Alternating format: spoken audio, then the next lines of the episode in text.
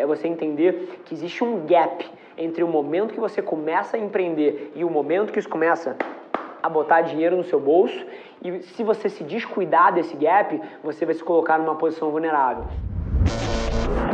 Esse é o Nas Trincheiras empreender uma coisa que precisa de fôlego de alguma maneira. E você precisa de uma maneira de cobrir a sua bunda enquanto você vai perseguir esse sonho. Qual é a forma certa que eu acho de empreender, tá? E eu falo isso de um lugar de propriedade, porque quando eu fui para a empresa da família e eu pude aceitar um salário quatro, cinco vezes menor do que eu ganhava no mercado para entrar numa empresa semi-falida para empreender, eu tinha uma pequena reserva.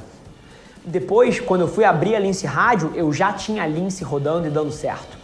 Depois, quando eu fui abrir a Velar, eu já tinha essas duas dando certo. Depois, quando eu fui abrir a Cria, eu já tinha essas três dando certo. Então, todos os atos de empreender que eu tive foi eu tenho alguma coisa funcionando e eu começo a minha nova coisa no meu tempo livre. Em vez de assistir Netflix à noite, em vez de ir pro bar, eu uso o meu 8 da noite até as 10 da noite, ou até meia-noite, ou até a 1 da manhã, para construir a minha próxima coisa sem deixar de levar em consideração o meu curto prazo. Então, o que, que eu te falaria? Cara, empreender é uma atitude extremamente arriscada, que inclusive se a gente fosse balancear o risco-retorno, é totalmente ilógico você empreender. Isso é uma coisa interessante da gente entrar um dia, mas não vou navegar nisso agora. O que eu faria? Buscaria o mais rápido possível um trabalho que te tome muito pouco tempo, cara, nem que seja ser porteiro e que possa botar um dinheiro no teu bolso. E assim, não é desmerecendo o porteiro não, tá? Eu falei porteiro porque porteiro é uma profissão que eventualmente você vai ter tempo de fazer outras coisas enquanto você está no próprio trabalho. Ele vai te exigir pouquíssimo. Você está ali na recepção e você pode estar tá com o notebook ali no Wi-Fi construindo a tua loja online ou produzindo conteúdo e aí chega alguém você atende. Tem outras profissões que você não pode fazer isso. Telemarketing, você está ali o dia inteiro no telefone. Se você vai para o caixa de um supermercado, você está o dia inteiro atendendo ali. Então assim, se você vai trabalhar em loja, você está o dia inteiro trabalhando. Tem certas profissões que talvez você cubra o teu curto prazo e você libere tempo para durante o trabalho dar um jeitinho de trabalhar no teu sonho ali de forma paralela. Agora, se o teu padrão de vida é maior, se você precisa de mais dinheiro, cara, arranje um trabalho de 8 às 5 que não te consuma fora desse tempo para você poder chegar em casa às 6 e meia, 7 horas e trabalhar de 7 às 11 no seu sonho. Porque esse projeto paralelo ele vai demorar a pegar atração. E provavelmente você vai adorar ou ter um colchão de reserva para passar por esse período, ou então ter alguma coisa rodando e encontrar aos pouquinhos você constrói o teu sonho empreendedor. Então essa é um pouco a abordagem que eu traria. É você entender que existe um gap entre o momento que você começa a empreender e o momento que isso começa a botar dinheiro no seu bolso e se você se descuidar desse gap, você vai se colocar numa posição vulnerável. Então eu trataria curto e longo prazo ao mesmo tempo conseguindo uma forma de botar dinheiro hoje no bolso que permitisse eu ter segurança e viver a minha vida e ao mesmo tempo me desse tempo para que eu pudesse trabalhar nesse meu projeto paralelo, nessa minha empresa, nesse meu ato de empreender ali na noite madruga. Então acho que esse é o mix, é o que eu fiz em todas as minhas empresas. Eu já tinha um trabalho, eu já tinha um negócio e eu começava os meus próximos negócios na interseção entre os 7 às 11 da noite e na interseção dos meus finais de semana. Então, eu acho que esse é um playbook que eu, inclusive, tenho muita propriedade para falar, porque foi o que eu fiz na minha própria vida e eu tenho certeza que pode gerar valor também.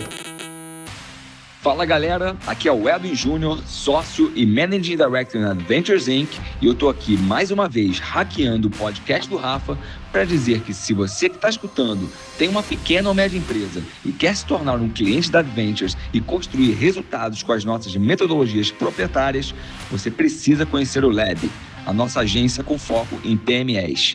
Acesse lab.adventures.inc e marque um papo com a gente.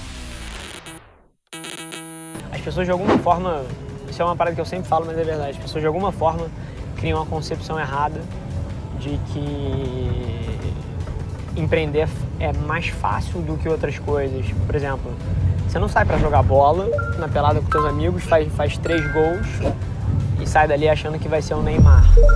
Mas nego, porra, segue meia dúzia de empreendedores no Instagram, lê dois livros e acha que vai abrir o próximo Facebook, tá ligado? Não tem hack, não tem uma profissão que é muito melhor que as outras, que você trabalha nada e ganha dinheiro, isso não existe. Todo mundo que você conhece, que é bem sucedido, trabalha pra cacete. E, e, qualquer coisa diferente que alguém tenha esteja te vendendo aí provavelmente é mentira e você devia abrir o olho. Muito projeto interessante entrando na agência, está num momento assim ímpar é, da companhia como um todo, em termos de crescimento, temos crescido aí 30%, 40% ao mês.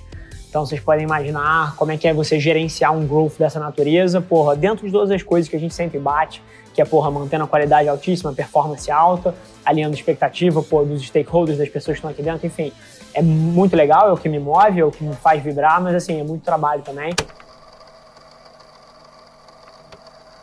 Nossa história, eu acho que é o exemplo do empreendedorismo, tá? Na empresa da minha família que eu trabalhava antes, a gente já comprava muita mídia programática para o negócio. Era um dos principais, porra, drivers de awareness e drivers de negócio para captação de funil e oportunidades para dentro do negócio.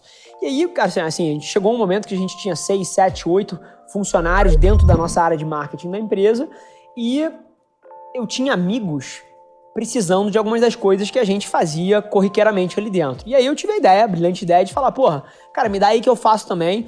Pagava um por fora, pagava um freela para minha equipe ali, distribuía trabalho e comecei a comprar mídia para a empresa de um conhecido meu, de um amigo meu que estava precisando desse serviço. Mas até super curioso, eu fiquei acho que 3, 4, 5 meses sem receber pela prestação de serviço, porque eu não tinha CNPJ para faturar o cara. É, então era um negócio muito mais que eu olhei pela ótica.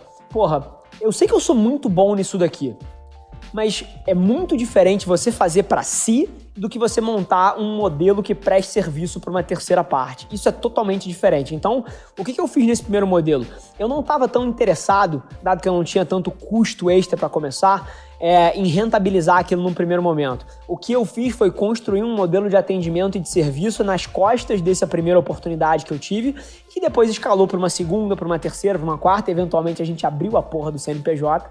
Tem uma história curiosa que eu conto para o motivo do atraso tem um lado da burocracia brasileira, que eu não vou entrar em detalhe, mas enfim, eventualmente abrimos o CNPJ e aí nesse ponto a gente tinha até mais outras pessoas querendo esse serviço, o boca a boca já estava rolando e o resto é história. Então acho que o paralelo que eu faço para vocês é não foi intencional, mas foi o que eu fiz. Trabalhei de graça por três, quatro meses no fim do dia. Aquilo me abriu uma oportunidade de eu criar o meu modelo de serviço. Então tem um insight aí para você. Porra, tá foda, conseguiu o primeiro contrato? Tu tá assistindo porra do Netflix quatro horas por dia aqui no meio da quarentena, cara, bota essa bunda na cadeira e oferece teu trabalho de graça para alguém para construir um case e nas costas desse case você vai, porra, fazer tudo que você quer. Te dar um exemplo até na agência, cara. A agência tá enorme hoje em dia e várias vezes a gente pega projetos que a gente não faz de graça, mas a gente faz, porra, eventual... se a gente acha que é transformador como case pra gente, cara, a gente pratica preços diferentes. Então, assim, essa estratégia ela é válida, porra, para quando você está começando e para quando você quer mudar o teu negócio de patamar também. Então, um insight interessante que você pode levar até para outros momentos do teu negócio, não só, porra, pro fucking first week ali.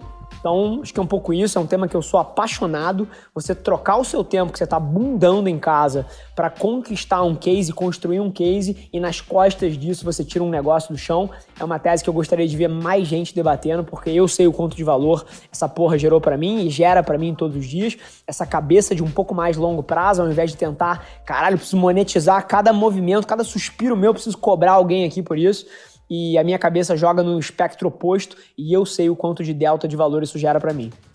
Esse foi mais um episódio da nossa experiência em áudio e como eu já falei, eu adoraria saber que você está gostando do que a gente está compartilhando por aqui. Então não esquece, se você está tirando valor desse conteúdo, ia significar o um mundo para mim, que você tirasse um print da sua tela, postasse no Stories me marcando e aproveita para ir na sua plataforma favorita também e deixar um rating de cinco estrelas e um comentário lá, ajudando a gente a construir essa comunidade tão vibrante que move o Brasil para frente através do empreendedorismo e que fala desse Brasil que dá certo. É um prazer ter vocês comigo e a gente se vê no próximo episódio do podcast.